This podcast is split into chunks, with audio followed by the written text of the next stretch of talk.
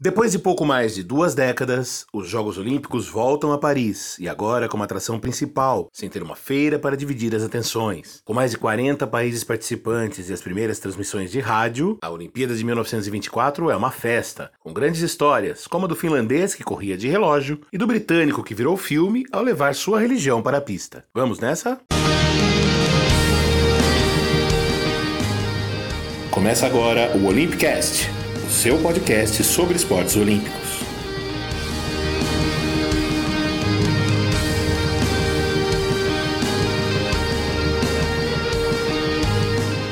Bom dia, boa tarde, boa noite, bom momento a você que está escutando o Olympicast. A gente agora começa o nosso oitavo episódio, que vai falar dos Jogos Olímpicos de Paris em 1924. É uma edição que marca uma mudança de patamar no movimento olímpico. Depois da desastrosa edição de 1900, em que os Jogos eram apenas um apêndice da enorme feira mundial, dessa vez as competições esportivas foram a atração principal, numa Olimpíada que recebeu mais de 625 mil espectadores para acompanhar as provas, além de mil jornalistas credenciados para a cobertura. Os jogos também tiveram outras estreias. Foi a primeira edição com provas de natação disputadas na chamada piscina olímpica, com 50 metros de extensão e dividida em raias. Foi também a primeira que contou com uma vila olímpica, com acomodações provisórias de madeira para os atletas. E também foi a primeira a ter transmissões radiofônicas, com provas que puderam ser acompanhadas por toda a Europa via ondas curtas.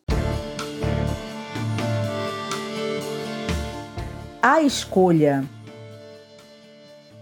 para receber sua segunda Olimpíada, Paris precisou superar uma votação apertada, da qual participaram também Amsterdã, Barcelona, Los Angeles, Praga e Roma. Todas elas, exceção da capital tcheca, seriam futuramente sedes dos Jogos. Os registros dizem que valeu muito o lobby do Barão de Coubertin, ainda presidente do Comitê Olímpico Internacional, que queria ver sua criação fazendo sucesso em casa depois do fiasco de 1900. Foi um belo jeito de se aposentar. No ano seguinte, ele deixaria a presidência da entidade, embora continuasse sendo uma pessoa influente no movimento até sua morte em 1937.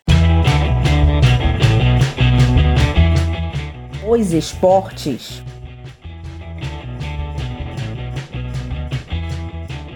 Ao todo, foram 19 modalidades, além de alguns esportes de demonstração, como o vôlei, que só seria aceito 40 anos depois em Tóquio. Houve uma despedida, ainda que ninguém soubesse no momento. O tênis, que já flertava com o profissionalismo, só voltaria aos jogos mais de meio século depois, em Seul 88. Ao todo estiveram presentes 3.089 atletas, 2.954 homens, 135 mulheres, representando 44 diferentes países. Entre os estreantes, destaque para o Uruguai, que chegou atropelando e levando ouro no futebol, e para a Irlanda. Vale lembrar, no episódio passado, o país estava em batalha pela sua independência do Reino Unido e pela primeira vez ela disputou de forma separada a Olimpíada.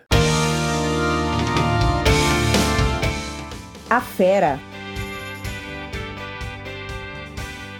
Se no episódio passado a gente falou que o Pavo Nurmi era um magrelo pouco conhecido, que foi a grande zebra com três medalhas de ouro, dessa vez estava todo mundo preparado para aquele sujeito estranho, alto, ainda magro e que corria sempre com um relógio no pulso, muito atento aos tempos de cada volta. E ele atropelou. Olha só a loucura da agenda do Pavo Nurmi. Na terça-feira, dia 8 de julho, ele disputou as semifinais dos 5 mil metros. Preservou-se, embora tenha vencido a sua série, fez apenas o nono tempo entre os classificados. No dia seguinte, correu as semifinais dos 1.500 metros, também vencendo a sua etapa e ficando com o quarto tempo no geral. Então, no dia 10, a primeira consagração. Pavo Nurmi venceu os 5.000 metros com um novo recorde olímpico, 14 minutos, 31 segundos e 2 décimos, apenas 2 décimos à frente do seu compatriota Vili Ritola. Menos de uma hora depois, Pavo correu a final dos 1.500 metros e venceu de novo. De novo com o recorde olímpico. 3 minutos, 53 segundos e 6 décimos. Quase um segundo e meio de vantagem para o vice-campeão, o suíço Willy Scherer. Refresco? Nada disso. No dia seguinte, Pavo Nurmi estava de novo na pista, defendendo a Finlândia na prova dos 3 mil metros por equipes. Semifinal e final no mesmo dia, e o homem ganhou as duas provas, liderando a equipe para o ouro. No dia 12 de julho, anote a data, são cinco dias seguidos já de corrida, Pavo Nurmi correu duas provas em uma o cross country, que foi uma corrida de 10 quilômetros num terreno acidentado que começava e terminava no Estádio Olímpico de Colombes. No calor de quase 40 graus,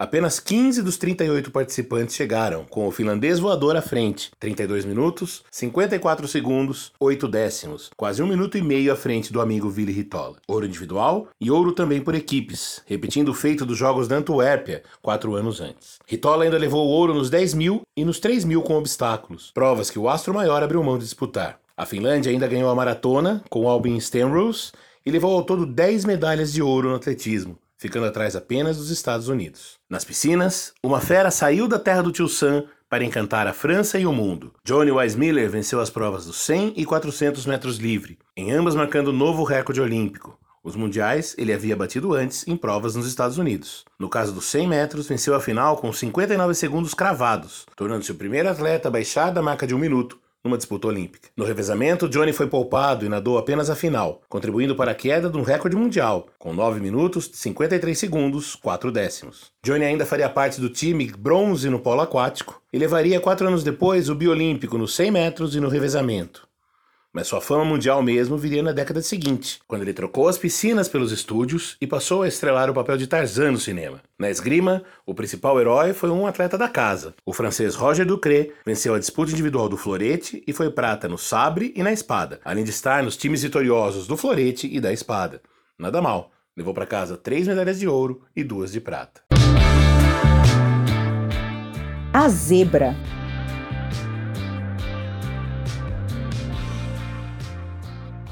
Eric Liddell era um promissor atleta de 22 anos que havia nascido na China, filho de missionários escoceses, e estudava na Universidade de Edimburgo. Desde a juventude, Eric mostrava talento para o esporte, destacando-se no rugby, no cricket e principalmente nas corridas de velocidade. Harold Abrams, de 25 anos, era um estudante inglês, filho de um imigrante judeu de origem polonesa. Ele ia para sua segunda Olimpíada, sob o peso de ter fracassado nas eliminatórias dos 100 e 200 metros rasos nos jogos anteriores, 1920, na Antuérpia. Pelo cistanato, Eric desistiu de disputar os 100 metros em Paris ao descobrir que as eliminatórias da prova seriam num domingo, um dia que ele dedicava exclusivamente à religião. Apesar das tentativas e convencimento dos atletas e do treinador, Eric abriu mão de sua vaga. Harold, seu parceiro nos treinos, correu e ficou com a medalha de ouro, com um tempo de 10 segundos 6 décimos. No dia seguinte, os dois foram à pista para eliminatórias dos 200 metros rasos mas se encontraram apenas na final, disputada numa quarta-feira, 9 de julho. Bronze para Eric Liddell, 21 segundos e 9 décimos. Apenas o sexto lugar para Harold Abrams, com 22 segundos e 3 décimos. O ouro foi para o americano Jackson Scholes, 21 segundos e 6. Sem tempo para lamentar, Eric Liddell partiu no dia seguinte para mais uma prova, a dos 400 metros. Embora tivesse chegado a Paris com um tempo fraco, de 49 segundos e 6 décimos, passou sem dificuldades pelas duas primeiras etapas. No dia 11 de julho, uma sexta-feira, foi para a semifinal. Apenas os três primeiros passavam e ele venceu a sua prévia com o um tempo de 48 segundos e 2 décimos. Na outra semifinal, o americano Horatio Fitch bateu o recorde olímpico, com 47 segundos e 8 décimos. Às 5 e meia da tarde, seis atletas se postaram para a prova. 47 segundos e 6 décimos depois do tiro de largada, Eric Liddell era o novo campeão olímpico dos 400 metros. Sua façanha entrou para a história e foi romanceada no filme Carruagens de Fogo, Oscar de melhor filme em 1981, e cuja famosa trilha, composta por Vangelis, aparece em nossa vinheta de abertura, com alguma distorção. O filme também é conhecido pela famosa cena da corrida, né, do treino na praia, que depois seria ironizada pelo Mr. Bean na abertura dos Jogos de Londres em 2012. Vale conferir o filme, especialmente se você gosta de chorar. Meu Brasil brasileiro.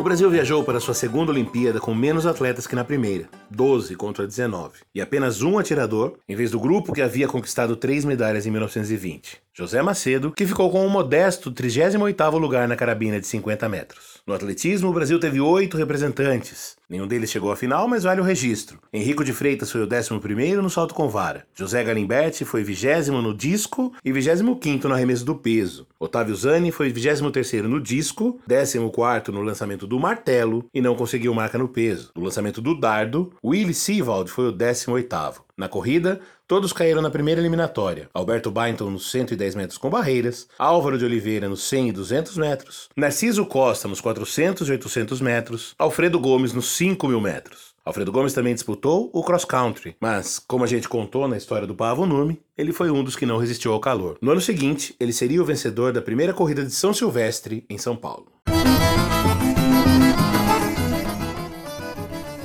Nossa estrela! O melhor resultado brasileiro em Paris no fim foi obtido pelos irmãos Carlos e Edmundo Castelo Branco, que disputaram a prova do Double Skiff. Eles deram sorte de outros barcos terem desistido e conseguiram até vaga na final, chegando em quarto lugar. Vale por terem tido a chance de disputar duas vezes a prova na raia montada no Rio Sena. Em 1932, em Los Angeles, o Carlos Castelo Branco voltaria a uma Olimpíada como parte do time de polo aquático.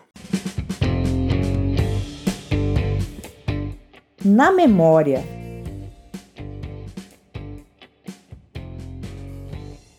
Gente tá falando de Olimpíada, mas o áudio de memória de hoje é de Copa. A gente vai recordar aqui que pela primeira vez uma seleção de futebol sul-americana ia jogar na Europa, e depois de uma breve escala e alguns amistosos na Espanha, os uruguaios chegaram a Paris prontos para dar show. O torneio de futebol foi disputado em mata-mata, e a estreia da seleção do Uruguai foi com uma tranquila vitória sobre os Estados Unidos, 3 a 0. Nas quartas, o passeio foi sobre os donos da casa, 5 a 1, mas os franceses, encantados com o jogo marcado pela troca rápida de passes, adotaram o Uruguai como sua seleção. Na semifinal, o duelo mais difícil, 2 a 1 contra a Holanda. A decisão foi moleza. 3 a 0 em cima da Suíça. Bicampeã em Amsterdã, quatro anos depois, a seleção uruguaia ganharia então o apelido de Celeste Olímpica. Entre os astros em Paris, Héctor Scaroni e José Pedro Sea, o único jogador até hoje a marcar gol em final olímpica e de Copa do Mundo. No caso, o gol de empate por 2 a 2 na decisão do Centenário em 1930, aquela em que a Argentina tinha ido para o intervalo com vantagem de 2 a 1 e o Uruguai virou para 4 a 2. Embora fosse nascido em Vigo, na Galícia, e tivesse emigrado ainda criança com a família para o Uruguai, o Cea ganhou a alcunha de El Vasco. Eu fucei no YouTube e consegui achar um áudio em que o Cea comemora a conquista de 1950 aqui no Brasil. Ele estava já aposentado do futebol, depois de ter sido até técnico da seleção uruguaia nos anos 40, e ele estava no Maracanã para acompanhar o jogo, então reparem no silêncio ao fundo ao comentário do, do, do José Pedro Cea. A ver, voy a recoger acá una palabra de Cea, Raúl, a ver si podemos hacer hablar. Adelante, Vasco. Adelante, Vasco. Hola, Vasco. Imposible, imposible decirles a ustedes la emoción recibida, el placer inmenso de ver otra vez la bandera de nuestra querida patria en el mástil más alto de este estadio. Esto es la cosa que no hay palabras para decirles a ustedes la emoción que estamos viviendo. Lo justificarán ustedes e imaginarán de saber que nuestros 11 muchachos deben, deben otra vez de poner en lo más alto del fútbol mundial la querida tacita de plata. Raúl Fontana te está escuchando. Raúl, ¿me escuchaste? Yo, Vasco, te escucho, Vasco. Dale nomás. Perfectamente bien. Entonces, decirle al pueblo uruguayo que este esfuerzo hecho por los muchachos que lo viví tantas veces, hoy me tiene más emocionado que nunca. Lo vi de afuera, es grande, es inmenso. No te imaginas tú la forma que estamos viviendo en esta patria. Aunque estamos muy queridos, que nos quieren mucho, pero estamos deseando este partido para ser otra vez por cuarta vez los campeones. Los campeones del fútbol de todo el mundo. Que no habrá lugar ninguna duda con esta performance de la tarde de hoy, que en este Brasil hará reconocer como lo han reconocido siempre, que somos los más grandes, aunque estemos deprimidos nuestra característica. Somos igual los más grandes del mundo, Juan Raúl. Chao Raúl, al pueblo uruguayo mi saludo, abrazar a todos los uruguayos y un abrazo a todos nuestros jugadores. Acaban de escuchar a Pedro Sea, aquí desde el estadio de Maracaná, en Río de Janeiro. Cea morreu em 1970, aos 70 anos, e despediu-se da seleção do Uruguai com uma marca incrível: 27 jogos, 13 gols e 5 títulos. Duas Olimpíadas, uma Copa e mais duas Copas América, em 23 e 24. Ele ainda ganhou a Copa América de 1942 como técnico. Quadro de medalhas. O quadro de medalhas, para variar, vitória dos Estados Unidos, com 45 medalhas de ouro, 27 de prata, 27 de bronze, total de 99 medalhas. A Finlândia surpreendeu os anfitriões e, com seu desempenho assombroso no atletismo, ficou em segundo, 14 medalhas de ouro, 13 de prata, 10 de bronze, 37 no total. A França ficou em terceiro, com 13 de ouro, 15 de prata, 10 de bronze, 38 no total. O Reino Unido, quarto, 9 de ouro, 13 de prata, 12 de bronze. E a Itália em quinto, 8 de ouro, 3 de prata, 5 de bronze. Das 44 nações participantes, 27 levaram ao menos uma medalhinha. O Brasil dessa vez saiu em branco. O mundo ao redor.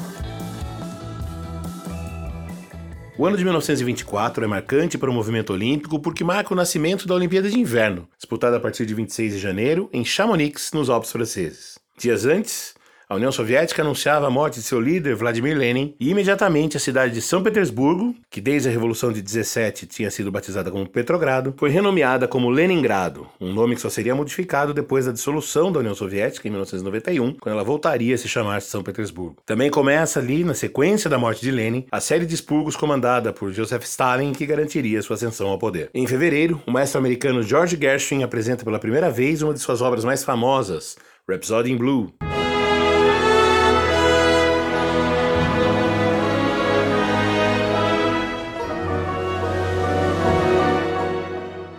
1 de abril, Adolf Hitler foi condenado a cinco anos de cadeia por organizar o Putsch da cervejaria, em novembro de 1923. Foi uma tentativa fracassada do partido nazista de assumir o governo regional da Baviera e, a partir dali, tomar o poder na Alemanha. Não deu certo, mas o Hitler, desses cinco anos de cadeia, cumpriu apenas oito meses. E nesse período, ele idealizou seu famoso livro, Mein Kampf, Minha Luta, cujo título original ele pretendia que fosse Quatro anos e meio de luta contra mentiras, estupidez e covardia. Cinco dias depois do julgamento de Hitler, em 6 de abril, o Partido Fascista vence as eleições parlamentares na Itália e consolida institucionalmente Benito Mussolini no poder, apenas um ano e meio depois da Marcha sobre Roma, a famosa demonstração de força dos fascistas que assombrou a Itália em outubro de 1922 e que foi a clara inspiração de Hitler ao tentar seu golpe na Baviera. É, a gente ainda vai ver nos próximos episódios muitas confusões provocadas por essa dupla. E aí, só para melhorar um pouquinho a vibe, em novembro, os Estados Unidos elegem sua primeira governadora, Nellie Taylor Ross, no estado de Wyoming. No mês de outubro, no Brasil, acontece o início da Coluna Prestes, que reunia um grupo de jovens tenentes rebelados contra o poder central, liderados por Luiz Carlos Prestes, ele também um jovem tenente, e que depois se tornaria o maior líder comunista do país. O ano de 1924 ainda marca o nascimento de dois presidentes americanos famosos na segunda metade do século XX, o democrata Jimmy Carter e o republicano George Bush, o pai. E em 25 de julho nasce no Rio de Janeiro um dos nossos maiores sambistas, Nelson Sargento. Samba agoniza, mas não morre. Alguém sempre te socorre antes do suspiro derradeiro. E é nessa pegada do sargento que a gente vai pondo um ponto final no episódio 8 do Olympicast. Siga a gente nas redes sociais, deixe seu recado, ative o sininho, use o e-mail olympicast, 2 os, gmail.com. Eu sou Fernando Cesarotti, editor e apresentador deste podcast. A Aleteia Vieira fez as vozes das vinhetas, dá todo o apoio moral, e o Vitor Benatti foi o responsável pelo nosso visual. Voltamos a qualquer momento com tudo sobre a Olimpíada de Amsterdã em 1928. Um grande abraço, um beijo, obrigado pela sua atenção e até! Mudaram toda a tua estrutura, te impuseram outra cultura e você não